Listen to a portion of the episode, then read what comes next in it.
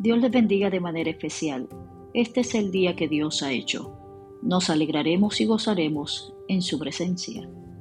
La palabra para el día de hoy se encuentra en el Evangelio según San Mateo capítulo 11 versículos 28 al 30. Venid a mí todos los que estáis trabajados y cargados, y yo os haré descansar. Llevad mi yugo sobre vosotros y aprended de mí, que soy manso y humilde de corazón, y hallaréis descanso para vuestras almas porque mi yugo es fácil y ligera mi carga. Descanso. El Señor nos invita a descansar. A todos aquellos que se encuentren trabajados, cargados, angustiados, agobiados, cansados, el Señor les invita a llevar un yugo liviano, una fórmula distinta.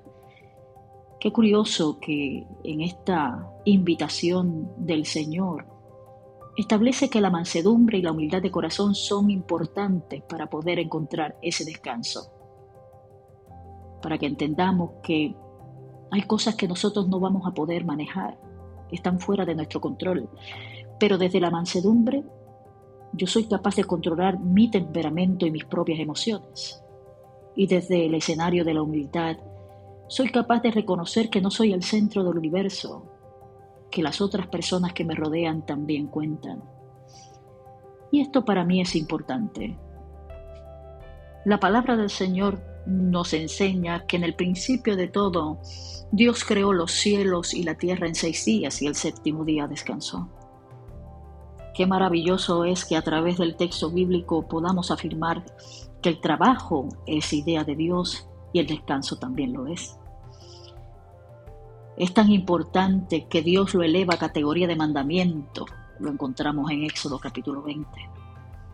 Pienso que el descanso es algo más que un asunto religioso, es antropológico. Dios hizo a los seres humanos de tal manera que todos necesitamos trabajar y también descansar. Es hermoso que podamos mirar en el descanso un día distinto, un día especial. Este descanso es algo más que dormir hasta tarde, me parece que tiene otras dimensiones. Primero, implica dejar el mundo quieto, reprimiendo mis impulsos de controlarlo, aunque sea por un día.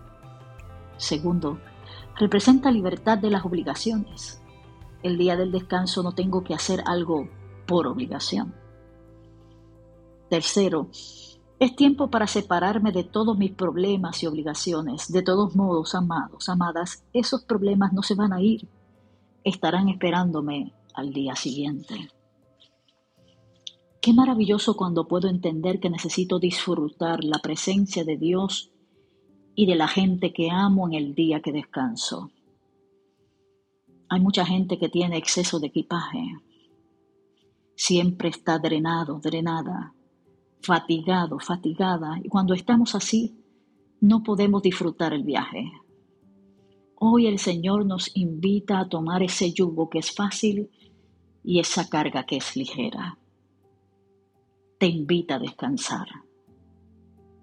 Señor, en este momento nos ponemos en tus manos porque queremos comenzar un año con experiencias nuevas y con el deseo profundo de nuestro corazón de abrazar tu descanso, de abrazarte a ti, de abrazar tu palabra y el buen consejo que ella nos da.